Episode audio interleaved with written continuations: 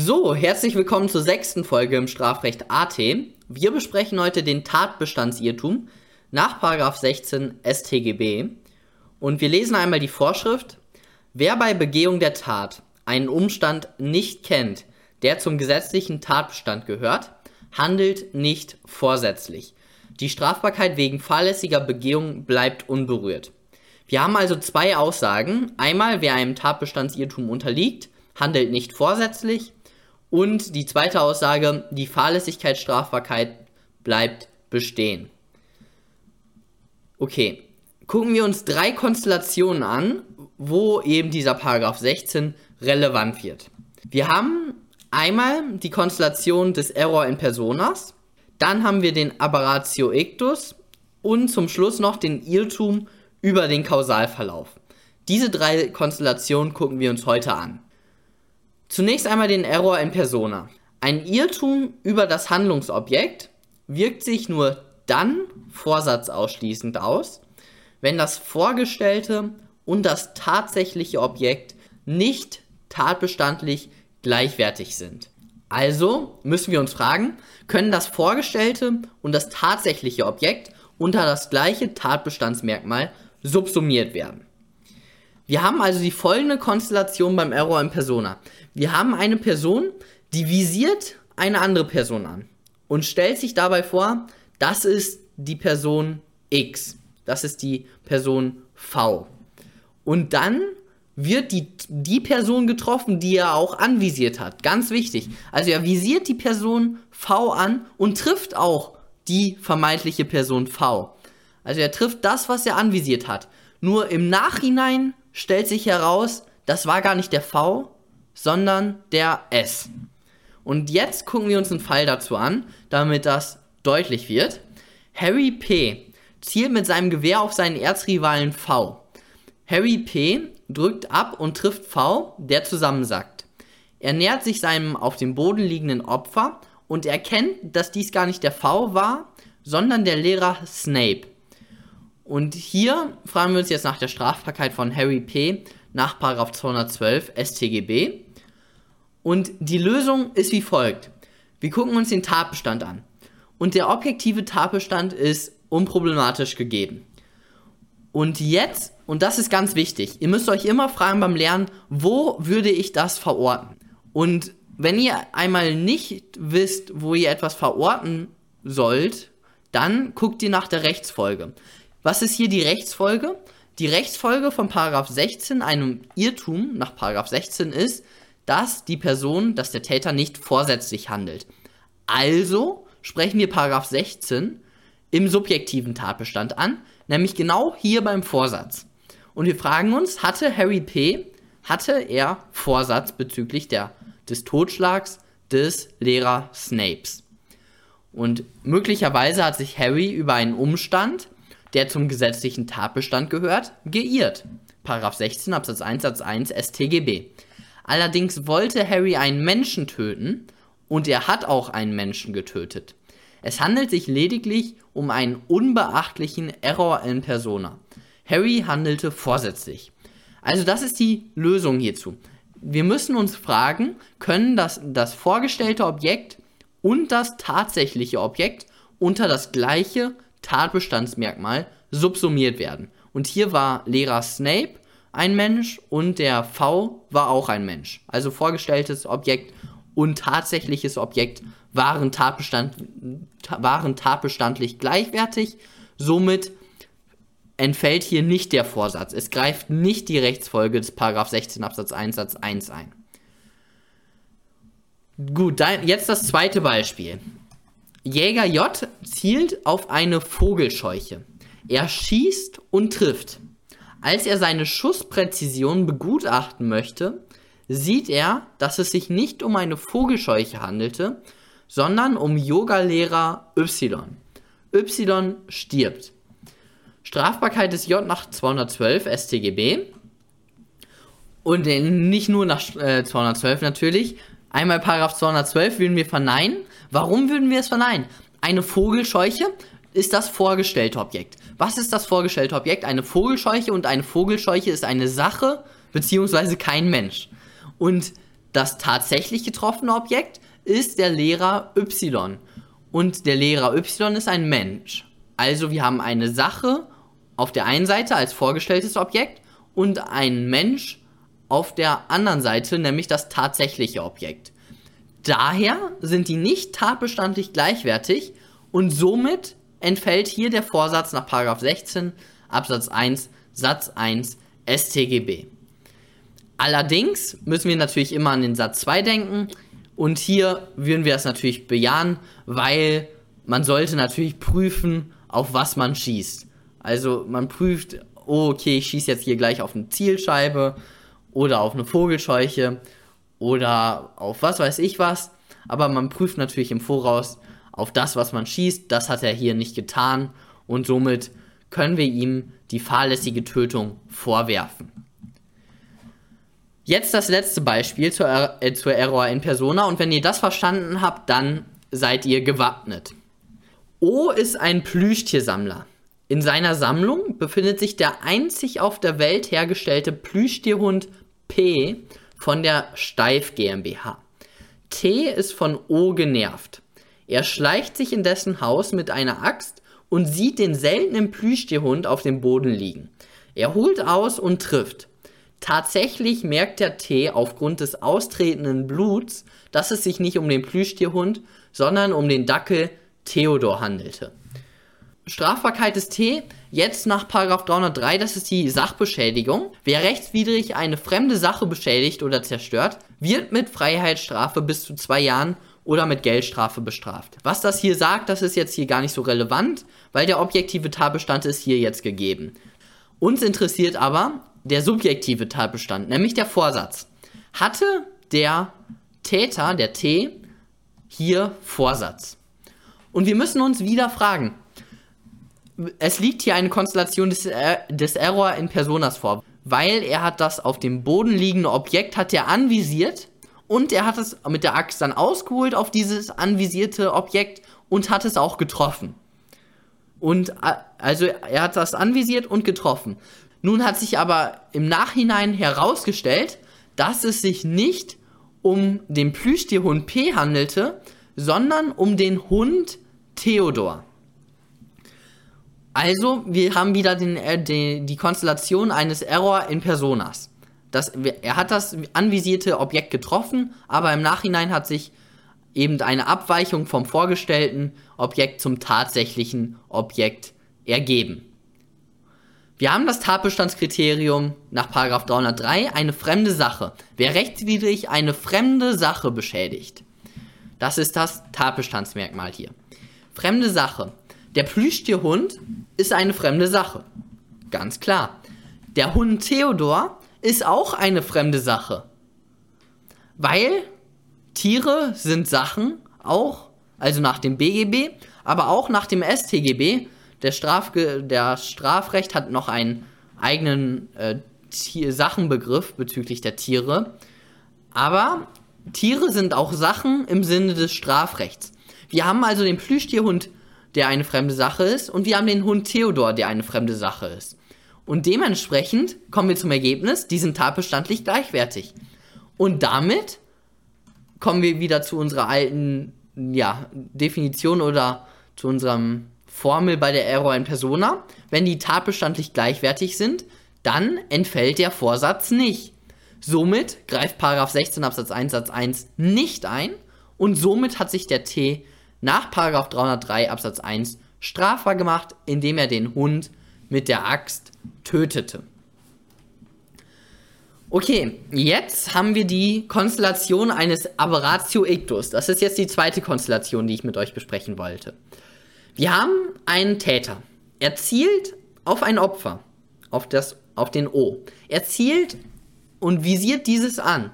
Nun kommt aber ein anderer Umstand und er zielt an und beispielsweise eine Windböe kommt oder der O, der duckt sich plötzlich zum Schuhe zu machen, äh, Schnürsenkel, ähm, wie zuziehen, was auch immer.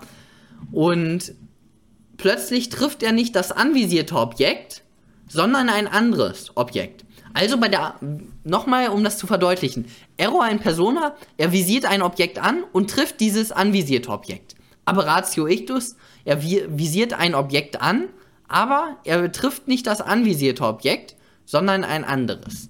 Und die herrschende Meinung, das ist jetzt schon die Auflösung sozusagen, ich möchte gar nicht den Meinungsstreit machen, weil das ist unproblematisch, die herrschende Meinung ist ganz, ganz, ganz, ganz herrschend. Die Bestrafung wegen Versuchs hinsichtlich des Zielobjekts und wegen Fahrlässigkeit bezüglich des Verletzungsobjekts. Falls Versuch und Fahrlässigkeit natürlich unter Strafe stehen. Beispielsweise gibt es keine fahrlässige Sachbeschädigung. Gucken wir uns das Beispiel an. T hat es satt. O ist einfach in jeder Hinsicht besser als er. Sowohl im Tennis als auch im Jurastudium ist O der beliebteste und der beste. Jetzt hat O auch noch die schöne Freundin F ergattert. T sieht die beiden Händchen halten.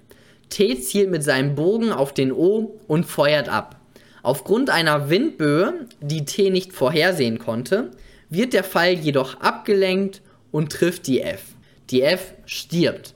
Das ist natürlich jetzt hier die Konstellation eines Aberratio Ictus. Wir hatten ein anvisiertes Objekt, aber das anvisierte Zielobjekt wurde nicht getroffen. Und jetzt folgen wir der herrschenden Meinung. Ihr müsst das auch meiner Meinung nach nicht in der Klausur problematisieren mit den anderen Ansichten. Die herrschende Meinung ist so herrschend, dass ihr einfach die herrschende Meinung zugrunde legen könnt, zugrunde legen könnt. Wir prüfen aber natürlich zuerst einmal den Paragraph 212. Also die, den Totschlag.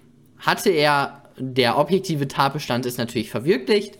Der subjektive Tatbestand hatte er Vorsatz bezüglich des Todes der F. T wollte einen Menschen töten, nämlich den O, aber nicht die F.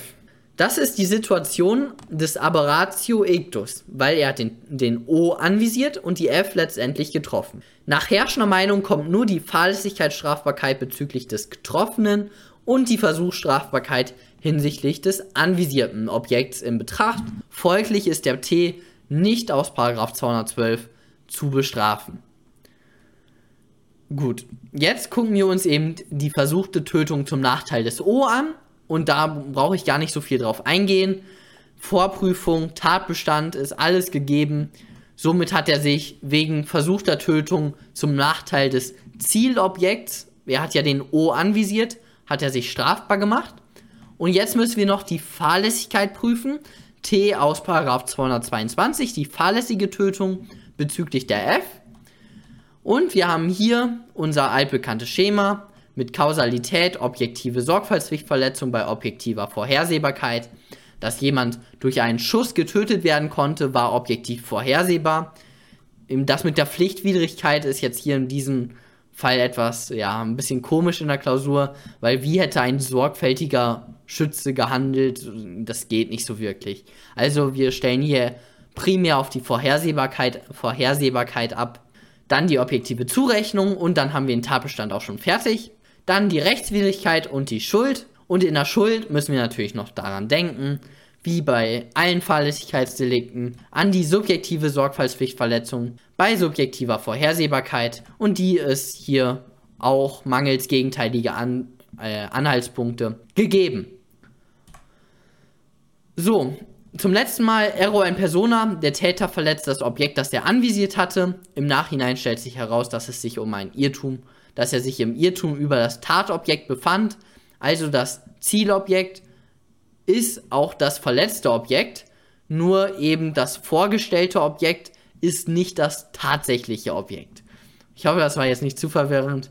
Und bei der Aberratio Ictus, da verletzt der Täter nicht das Objekt, auf das er visiert hatte, sondern ein anderes Objekt. Also das Zielobjekt ist nicht gleich das verletzte Objekt, weil der Schuss eben abgelenkt wurde. Beispielsweise. Gut, jetzt die letzte Konstellation, der Irrtum über den Kausalverlauf. T schubst den Nichtschwimmer N vorsätzlich von der Brücke in den See. Er geht davon aus, dass N ertrinken wird. Tatsächlich stirbt N bereits aufgrund eines Zusammenstoßes des Brückengeländers mit seinem Kopf. Hier haben wir natürlich den Irrtum über die Kausalität und die Formel hierfür ist, der Irrtum über den Kausalverlauf ist nur oder ist irrelevant, wenn sich die Abweichung in den Grenzen des nach allgemeiner Lebenserfahrung vorhersehbaren hält. Also wir müssen hier werten, liegt das noch innerhalb der Lebenserfahrung. Wenn es noch innerhalb der Lebenserfahrung liegt, dann ist der, der Irrtum über den Kausalverlauf irrelevant. Wenn es eben nicht äh, innerhalb der Lebenserfahrung liegt, dann ist der Irrtum relevant. Aber noch eine kleine Anmerkung von mir. Also es ist eigentlich nie so, dass der Irrtum relevant wird. Warum? Weil wir prüfen zunächst einmal den objektiven Tatbestand. Und dort kommen wir ja bei der objektiven Zurechnung zu dem folgenden Punkt, nämlich Schaffung einer rechtlich relevanten Gefahr und die Realisierung dieser Gefahr. Und dort haben wir ja diesen, bei der, im letzten Video haben wir ja den atypischen Kausalverlauf besprochen. Und dort müssen wir auch beurteilen, ob etwas innerhalb der Lebenserfahrung liegt. Dementsprechend würden wir schon, wenn etwas komplett Abwegiges passiert, also noch eine andere Person gibt zum gleichen Zeitpunkt wie ich Schlafmittel in den Tee, das ist komplett abwegig. Dann fallen wir schon bei der objektiven Zurechnung raus. Dann fallen wir nicht erst hier im subjektiven Tatbestand beim Irrtum über die Kausalität raus, sondern schon bei der objektiven Zurechnung. Okay, jetzt hier die Auflösung für diesen Fall. Es liegt nicht außerhalb jeglicher Lebenserfahrung, dass bei einem Schubser von der Brücke der Kopf bereits mit dem Geländer so kollidiert, dass das Opfer sofort stirbt. Dementsprechend ist der Irrtum hier unbeachtlich und der T hat sich wegen Totschlags strafbar gemacht. Noch ein ganz wichtiger Punkt, die mehraktigen Geschehensabläufe, das ist jetzt auch hier die letzte Folie, keine Sorge. A stopft B während einer Diskussion mit Tötungsvorsatz zwei Hände voll Sand in den Mund. B verlor daraufhin das Bewusstsein und blieb regungslos liegen. A war vom Tod der B fest überzeugt, Tatsächlich war B lediglich bewusstlos. A warf die vermeintliche Leiche sodann in eine Jauchegrube, in der B ertrank. Strafbarkeit der A nach 212 Durchstopfen von Sand in den Mund der B. Und das ist hier der erste Punkt, den ich wirklich hervorheben möchte, nämlich wir knüpfen bei mehraktigen Geschehensabläufen so wie hier. Einmal das Sand in den Mund stopfen und dann in die Jauchegrube werfen. Da knüpfen wir an den Erstakt an. Immer an den Erstakt. Was ist hier, was die A zuerst gemacht hat? De, äh, der B Sand in den Mund zu stopfen. Also fangen wir mit dem Sand, äh, da, dem Sandstopfen in den Mund, fangen wir an. Tatbestand. Objektiver Tatbestand. Erfolg ist gegeben. Kausalität. Hätte A nicht Sand in den Mund gestopft, wäre sie nicht vom Tod ausgegangen und dann hätte sie die B nicht in die Jauchegrube geworfen, geworfen, wo die B letztendlich gestorben ist. Somit war hier das Sandstopfen in den Mund kausal für den Tod. Die objektive Zurechnung liegt hier ein atypischer Kausalverlauf vor. Und es liegt nicht außerhalb jeglicher Lebenserfahrung, dass A davon ausgeht, dass B erstickt sei es ist ja keine klinische Situation. Also man ist im Eifer des Gefechts sozusagen. Ich habe jetzt noch nie Menschen getötet, aber ich stelle mir das ähm, ziemlich ja, nervend auf, nervenaufreibend vor. Das macht man ja nicht alle Tage. Und also da ist, steht man unter Bluthochdruck, das ist alles ganz schnell und ähm, ja, man ist halt aufgeregt bestimmt. Und somit ist das überhaupt nicht atypisch. Also es liegt nicht außerhalb jeglicher Lebenserfahrung, dass der Täter davon ausgeht, dass die B schon durch das Sand in den Mund stopfen erstickt sei. Das ist überhaupt nicht atypisch, nicht außerhalb jeglicher Lebenserfahrung. Dann kommen wir auch schon zum subjektiven Tatbestand. Und hier kommen wir dann zu dem Punkt, den ich gerade schon angeschnitten hatte. Nämlich beim, beim Vorsatz brauchen wir ja Vorsatz bezüglich aller Elemente des objektiven Tatbestands. Sie wollte, dass die B stirbt und jetzt der Vorsatz bezüglich der Kausalität. Und hier wieder kommt diese allgemeine Lebenserfahrung wieder ins Spiel. Und hier müssen wir uns sagen, äh, hier müssen wir sagen, es liegt nicht außerhalb jeglicher Lebenserfahrung, dass das Opfer mit der ersten Tötungshandlung gar nicht stirbt, sondern erst mit der Entsorgung. Somit kommen wir zum Ergebnis, dass die A sich nach 212 strafbar gemacht hat, indem sie der B Sand in den Mund gestopft hat. Das ist auch schon der Fall, der Jauchegrubenfall. Also wir haben zweimal dieses mit der nicht außerhalb jeglicher Lebenserfahrung. Einmal bei der objektiven Zurechnung, beim atypischen Kausalverlauf und einmal beim Vorsatz bezüglich der Kausalität. Äh, einmal, es liegt nicht außerhalb jeglicher Lebenserfahrung, dass eben der Täter davon ausgeht, dass die Person erstickt ist. Und einmal Vorsatz bezüglich der Kausalität, es liegt nicht außerhalb jeglicher Lebenserfahrung, dass das Opfer mit der ersten Tötungshandlung gar nicht stirbt, sondern erst mit der Entsorgung des Opfers. Hier der Sachverhalt ist natürlich etwas mager, aber ihr könnt möglicherweise auch eine andere Ansicht vertreten. Perfekt, das war's dann auch schon von dem heutigen Video.